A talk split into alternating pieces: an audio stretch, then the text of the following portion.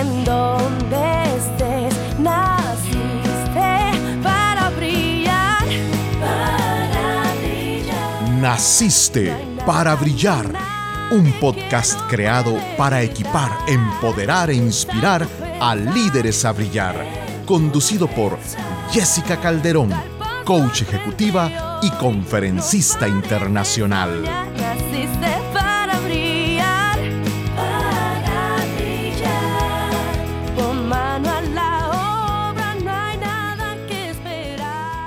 Soy Jessica Calderón y me siento muy contenta de darte la bienvenida a un episodio más de nuestro podcast Naciste para Brillar. Hoy te traigo un tema muy interesante y que que te va a encantar. El tema de hoy es Encuentra tu trabajo ideal haciéndote tres preguntas claves. Hoy hablo de cómo impacta en tu vida el tener ese trabajo que tú ames y cómo puedes encontrar o diseñar ese trabajo al contestar tres preguntas claves. Recuerda compartir este episodio en tus redes sociales y escucharnos cada semana en el podcast nacisteparabrillar.com y en tus plataformas favoritas Spotify, Apple Podcasts, Teacher, Google y Amazon.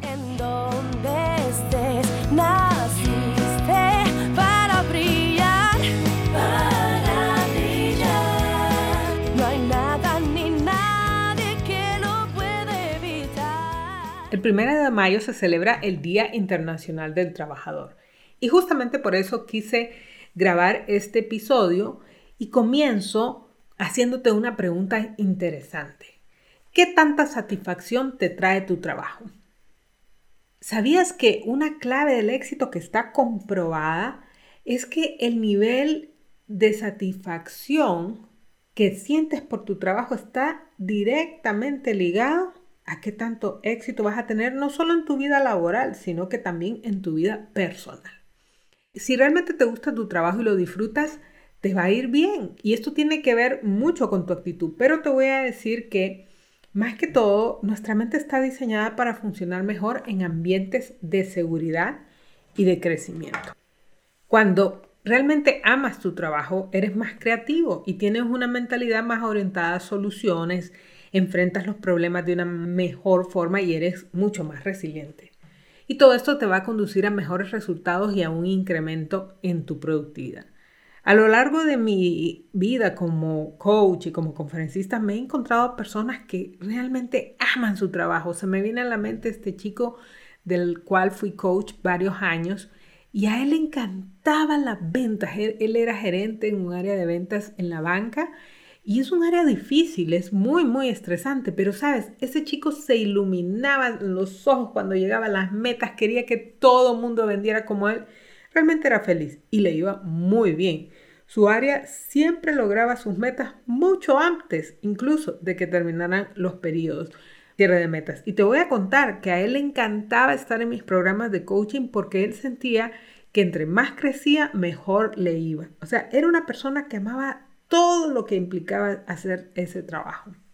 Y te voy a decir que todo esto de amar el trabajo y de hacerlo bien, evidentemente incrementa tus resultados, eres más productivo. O sea que es como un círculo virtuoso.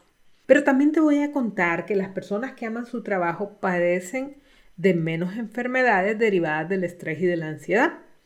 Y yo te voy a decir que no solo el bienestar emocional y la salud se desprende del trabajo, sino que el bienestar financiero y eso impacta, te impacta a ti, impacta a tu familia y te ayuda a crecer en una forma integral.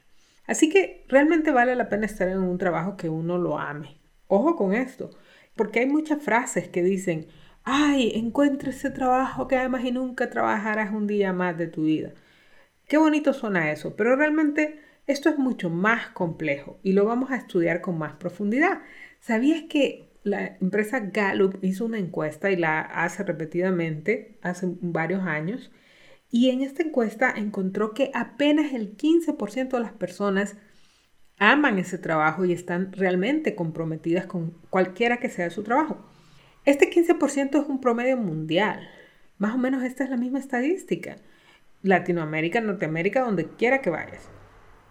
Aproximadamente en esta encuesta decía que un 60% de la gente no está comprometida eso significa que, bueno, tengo un trabajo, o sea, no es el que me fascina, pero ni modo.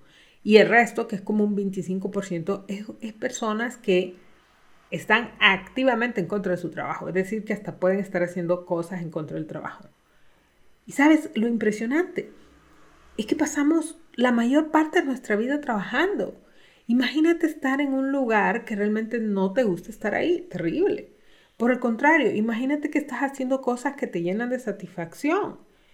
Sabes, cuando yo tenía 33 años tomé una decisión que cambió el curso de mi vida y por eso es que estoy hablando acá, justamente por esa decisión que tomé.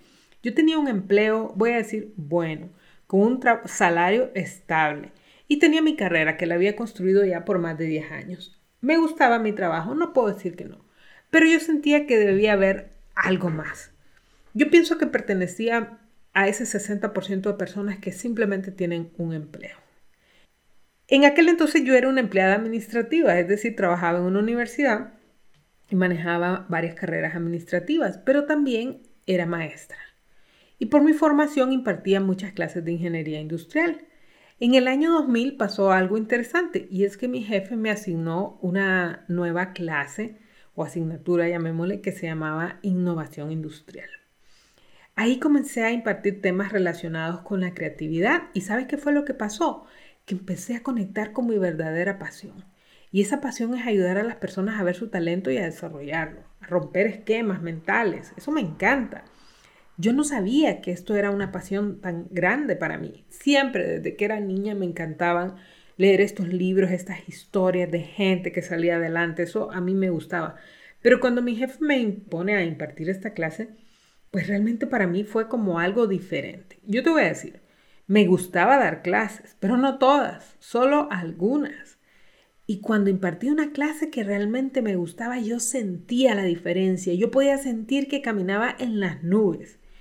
O sea que esas eran como pistas que yo estaba viviendo en ese momento, que era bastante joven profesionalmente, y realmente eso me estaba dando pistas de que algo estaba pasando en mi vida.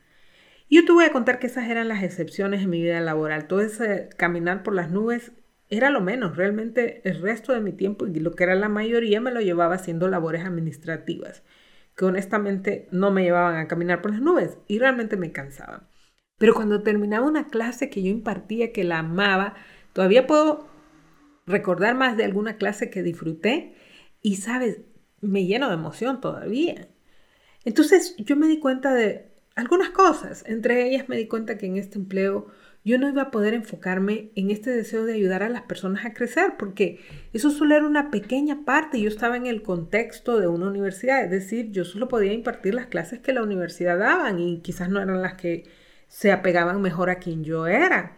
Y también me di cuenta que no iba a poder dedicarme todo el tiempo que yo quisiera a compartir con las personas, a la oratoria, a la comunicación, que me encanta tanto. Entonces renuncié para poner una empresa en la que me pudiera dedicar a hacer algo que amaba y que tenía más sentido para mí. Yo te puedo asegurar que fue un camino cuesta arriba, súper cuesta arriba. Mira, cometí tantos errores. El primero de ellos es que no puse una empresa que se dedicaba a lo que hago. Mi primera empresa no tenía nada que ver, pero es parte de mi aprendizaje y ya te voy a compartir por qué.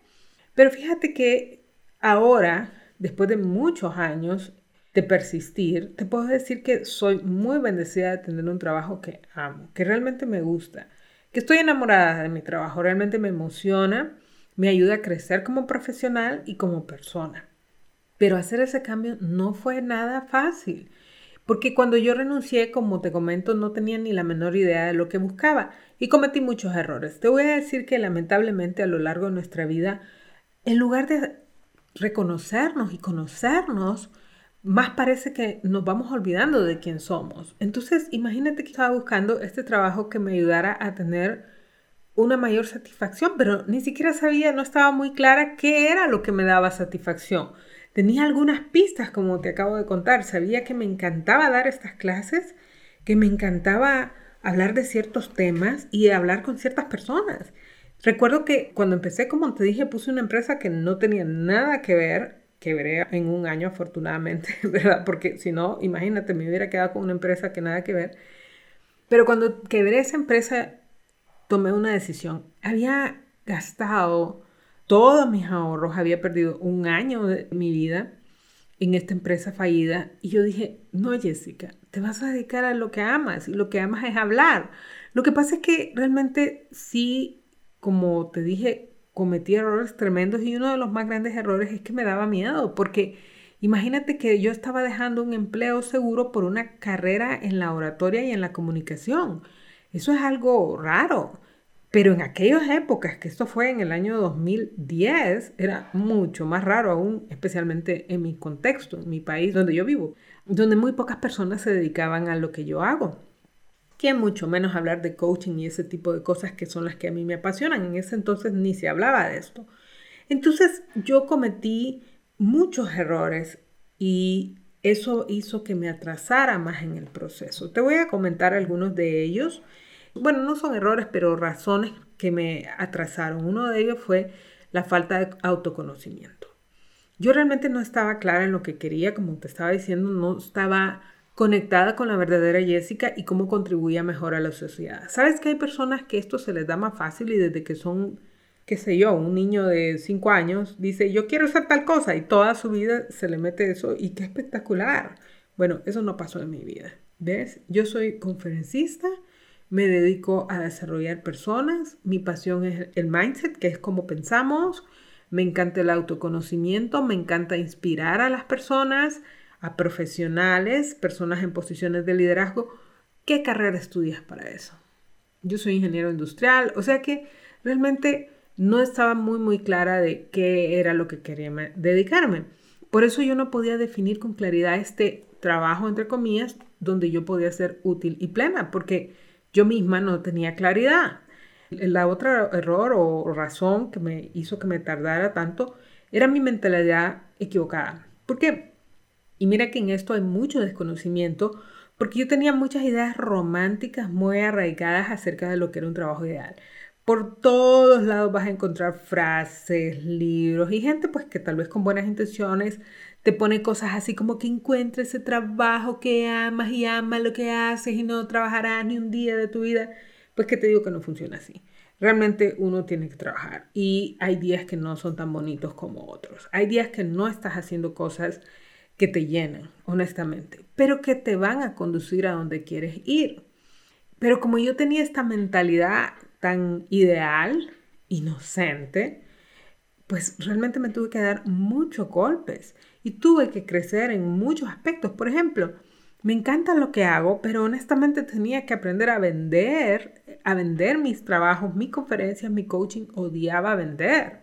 Entonces yo decía, no, yo quiero que alguien me ayude, yo quiero... Entonces era esta mentalidad tan cerrada que no me permitía crecer. Y el tercer error que cometí, y este sí fue un error, digamos, fue falta de valor.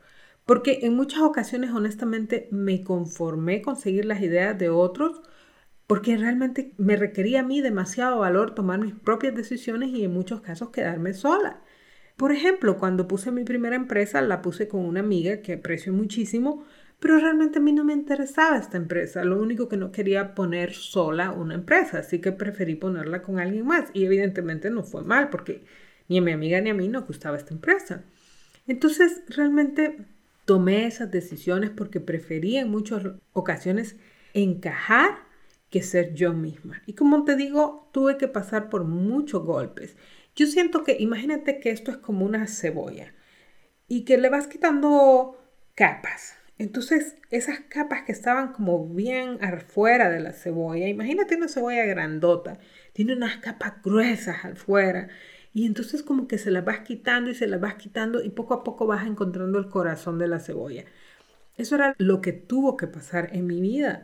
Muchas de esas capas no era porque yo no tuviera el tiempo, no, simplemente no quería verlas, no quería enfrentarlas, no tenía el valor para enfrentarme a la responsabilidad personal de ser Jessica. Esa es la realidad.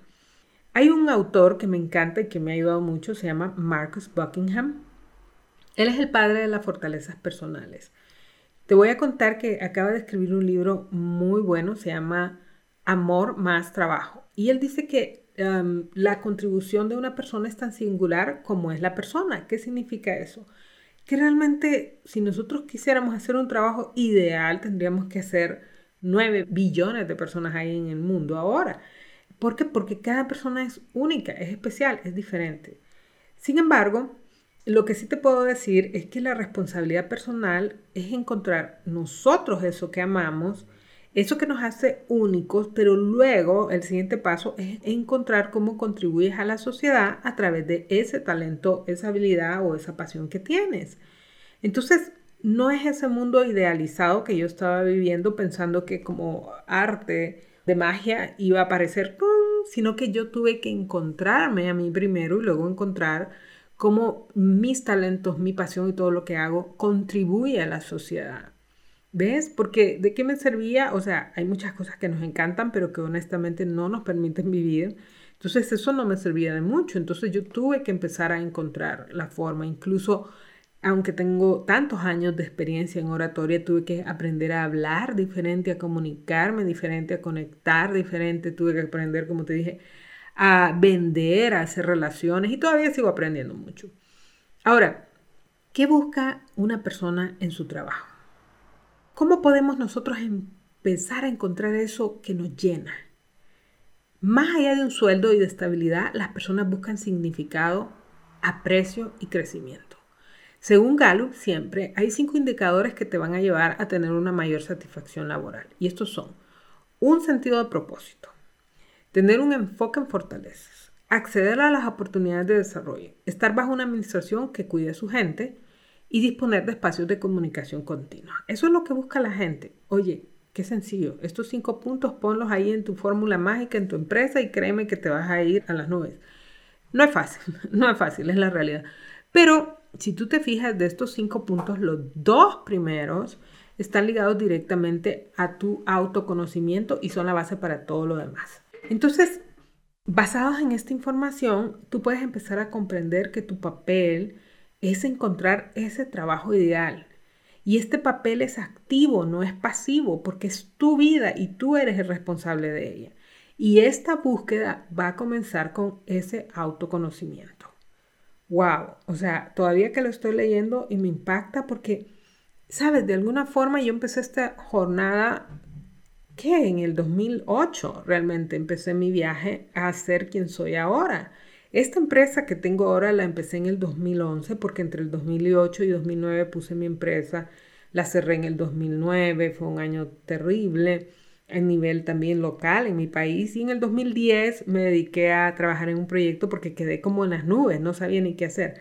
Así que en el 2011 empiezo esta empresa, pero aún así ha sido un viaje largo para encontrarme, pero más que encontrarme, a tomar las decisiones que necesitaba tomar. Y te voy a decir que muchas de esas decisiones han venido directamente relacionadas a golpes que he recibido por no querer asumir mi responsabilidad personal. ¿Ves? Entonces, esta búsqueda comienza con el autoconocimiento, pero te voy a decir una cosa. Lo bonito es que al final, al otro lado, cuando tomas estas decisiones, entonces empiezas a construir una vida espectacular. Porque honestamente te lo digo, no creo, porque tampoco voy a decir que soy, oh, Jessica, ¿verdad? Qué linda. No te voy a decir que quisiera volver a vivir todo lo que viví, pero sé que si no lo hubiera vivido no estaría viviendo la empresa que tengo ahora y que amo tanto. Entonces, estas preguntas que yo te voy a compartir ahora te van a ayudar a enfocarte en esa búsqueda de ya sea una empresa que ya tiene lo que tú quieres hacer o cómo crear tú tu propia empresa o tu trabajo ideal donde seas tú. A continuación yo te voy a compartir estas tres preguntas claves, ¿ves? Esas te van a ayudar. La primera es, ¿qué me llena de vida? Esta pregunta tiene mucho que ver con tu propósito. Nosotros tenemos una razón de existencia. Hay mucho por hablar del propósito, pero obviamente este no es el podcast para ello. Pero te voy a decir, la gente quiere trabajar en lugares que tienen un sentido, una razón de ser. Eso en primer lugar. Y no solo eso. No solo quieren trabajar en lugares con sentido. Quieren que su razón de ser, la razón de la persona, esté ligada a la razón de la empresa. O sea, no es que solo me interesa que esta empresa tenga una razón, ¿verdad? Y tenga alguna misión o un propósito, sino cómo estoy yo ligado a ese propósito. Entonces la gente está buscando sentido. Por ejemplo, si te gusta ayudar a los niños a crecer, seguramente vas a querer un trabajo que te brinde esta oportunidad. Tal vez te apasiona la salud, la educación, el arte.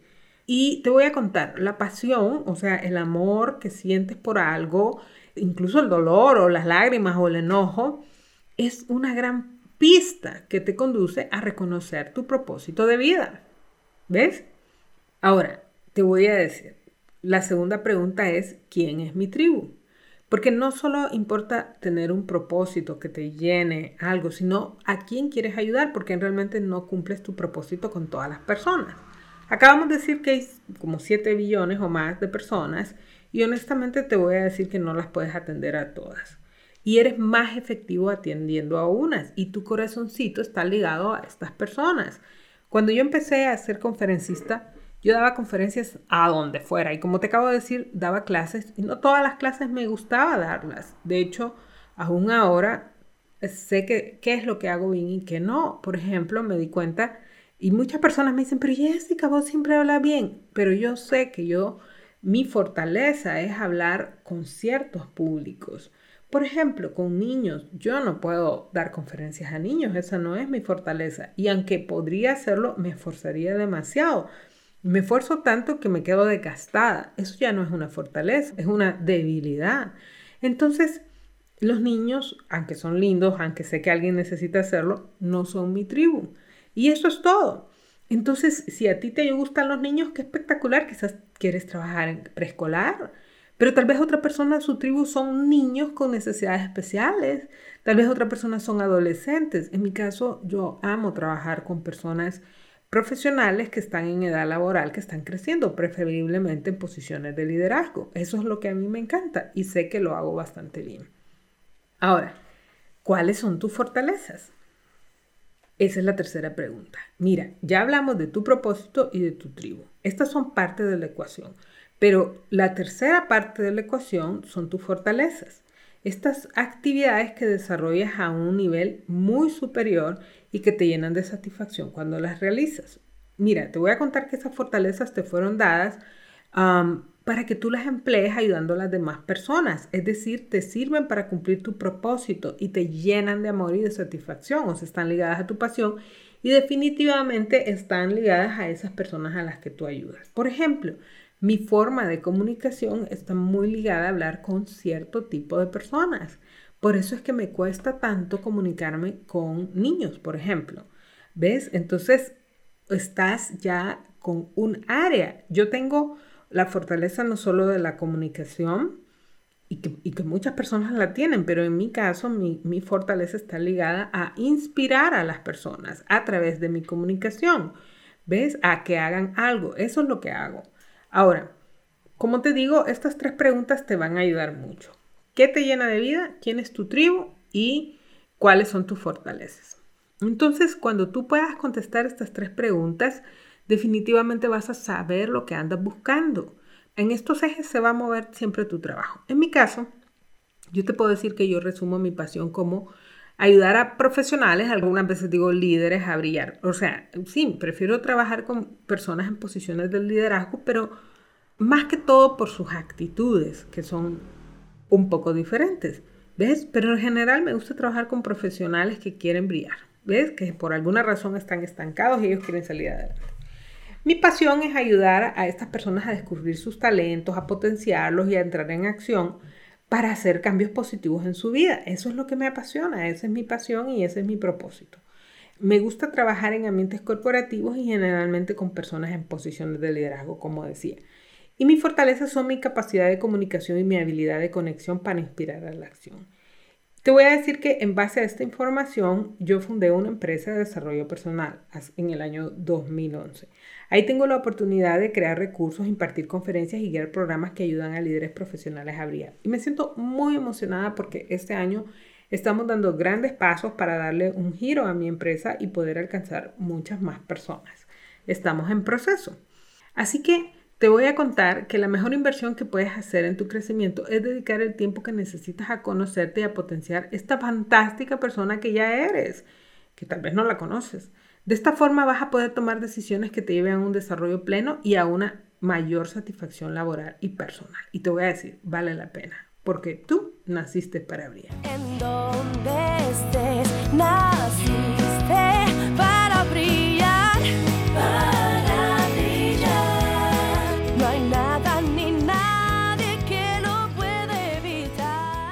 Ok, ahora vamos con el auto-coaching. Este es tu turno. Quiero que comiences tu viaje de autoconocimiento con estas tres preguntas. ¿Qué llena tu vida? ¿Cuál es tu tribu? ¿Cuáles son tus fortalezas? Tómate ese tiempo de calma y medita en estas preguntas. Y yo te voy a pedir que seas lo más auténtico que puedas y lo más honesto, porque realmente requieres estas respuestas. Las necesitas para que tú puedas conectar con esta persona que eres y puedas enfocarte en lo que necesitas para crecer y florecer. ¿Qué te pareció nuestro episodio de hoy? Quiero compartirte una frase de Marcus Buckingham y él dice, nadie más es tú y ese ahí mismo es tu poder. Me encantó estar contigo una vez más en Naciste para Brillar. Recuerda que puedes suscribirte a nuestro podcast desde las plataformas Apple Podcasts, Teacher, Spotify, Google y Amazon. Y nos puedes seguir en nacisteparaBrillar.com. Hasta luego. Tu luz puede inspirar también a los demás. Naciste para brillar. Naciste. Gracias por acompañarnos hoy. Escucha nuevamente a Jessica la próxima semana en un nuevo episodio de Naciste para brillar. Naciste